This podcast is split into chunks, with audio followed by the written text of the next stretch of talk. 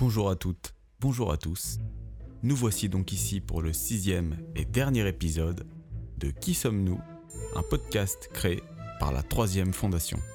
Cet épisode, bien plus court que les autres, fera office de conclusion de tout ce que nous avons appris jusqu'ici. La dernière fois, lors de l'épisode 5, nous avons survolé un certain nombre de thèmes comme la révolution néolithique, la domestication par l'homme des plantes et des animaux, l'invention de l'agriculture, le franchissement de la barrière d'espèces, l'avènement de l'esclavagisme et des disparités sociales. Vous en savez donc déjà beaucoup et il est maintenant temps de mettre tout cela en perspective.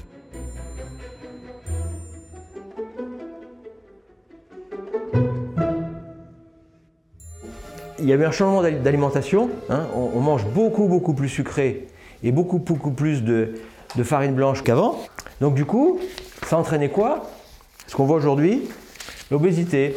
Et là, vous voyez sur ce graphe-là, on prévoit que les Américains, bientôt, il y a la moitié qui vont être obèses. Pas juste gros. Il y a la moitié obèse et l'autre moitié en surpoids. C'est des chiffres juste stupéfiants. Pendant longtemps, c'était réservé euh, à, des, euh, à des pays euh, dits développés, hein. mais maintenant, on voit des, on voit des obèses en Inde, on voit des obèses en Égypte, on voit des obèses et dans- en Chine, etc., dans tous les pays. Il n'y a aucun pays où il n'y a pas d'augmentation du poids moyen. Les gens prennent du poids, ils deviennent de plus en plus gros. Est-ce que pour autant, ils ont, aussi plus de muscles éventuellement? On pourrait se dire, euh, je suis gros, d'accord, mais j'ai des muscles. hein. Non seulement ils sont plus gros, mais en plus ils ont moins, de muscles. En 50 ans, les gens, ils ont perdu 25% de masse musculaire. Donc en 100 ans, ils auraient perdu la moitié. Quoi. Donc ils doublent de poids et ils ont deux fois moins de muscles. Terrible, terrible, terrible.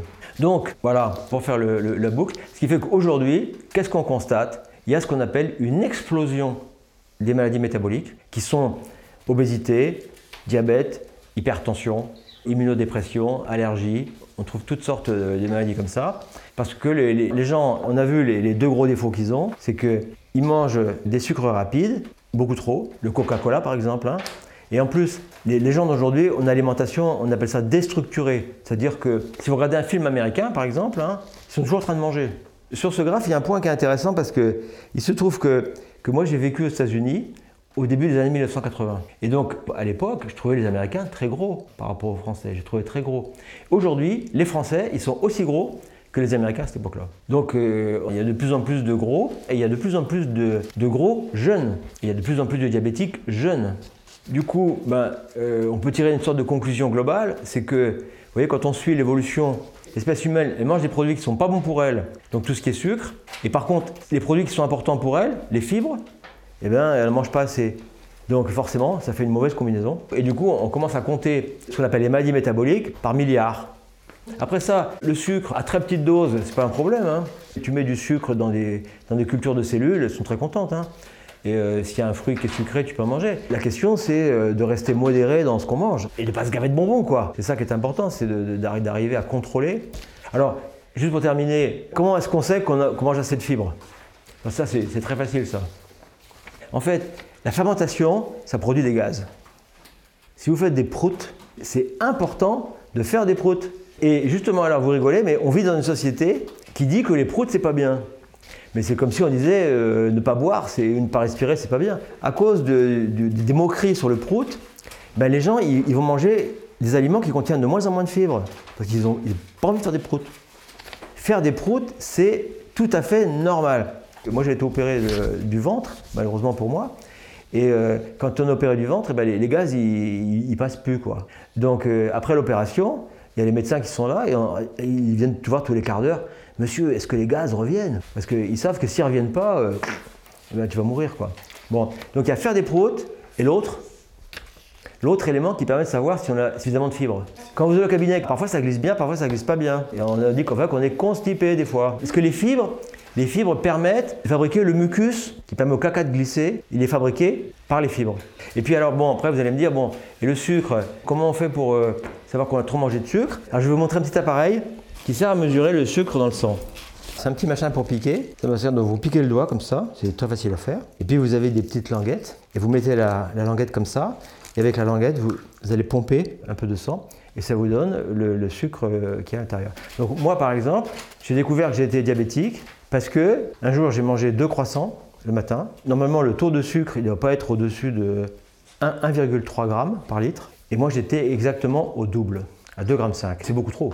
Quand il y a trop de sucre dans le sang, il y a beaucoup de conséquences euh, secondaires. Les petites mitochondries là, que je vous ai montrées, c'est comme un moteur qui est en sur-régime. Hein. Et donc ça fait plein de, plein de conséquences. Donc du coup, on peut assez facilement bah, rectifier l'alimentation pour devenir euh, bonne santé. Et c'est pour ça que je vous raconte cette histoire, c'est que moi-même, il y a trois ans de ça, euh, j'avais un tas de problèmes de santé. Par exemple, j'avais les articulations, chaque fois que je faisais un mouvement, j'avais mal.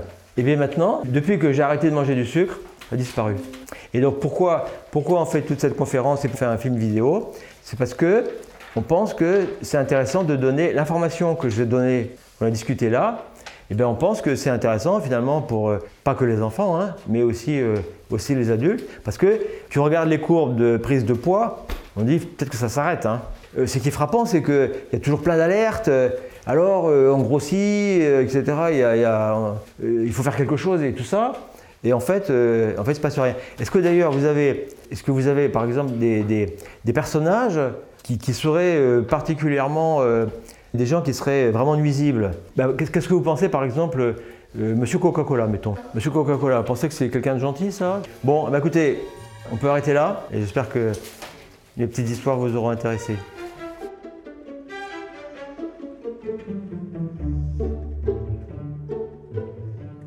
Et voilà, c'est la fin de Qui sommes-nous? Tant d'histoires et de temps parcourus pour arriver jusqu'ici, jusqu'à nous, aujourd'hui. Nous sommes en tout cas très heureux d'avoir pu vous proposer ce podcast qui, je l'espère, vous fera voir les choses d'un autre angle, car bien sûr, cela nous concerne tous. Si vous avez aimé Qui sommes-nous le podcast, sachez que cette même conférence sortira aussi sous un format d'émission TV. Alors n'hésitez pas, rendez-vous sur troisièmefondation.org pour ne pas la louper. On se retrouve là-bas, et moi, comme d'habitude, je vous dis à bientôt.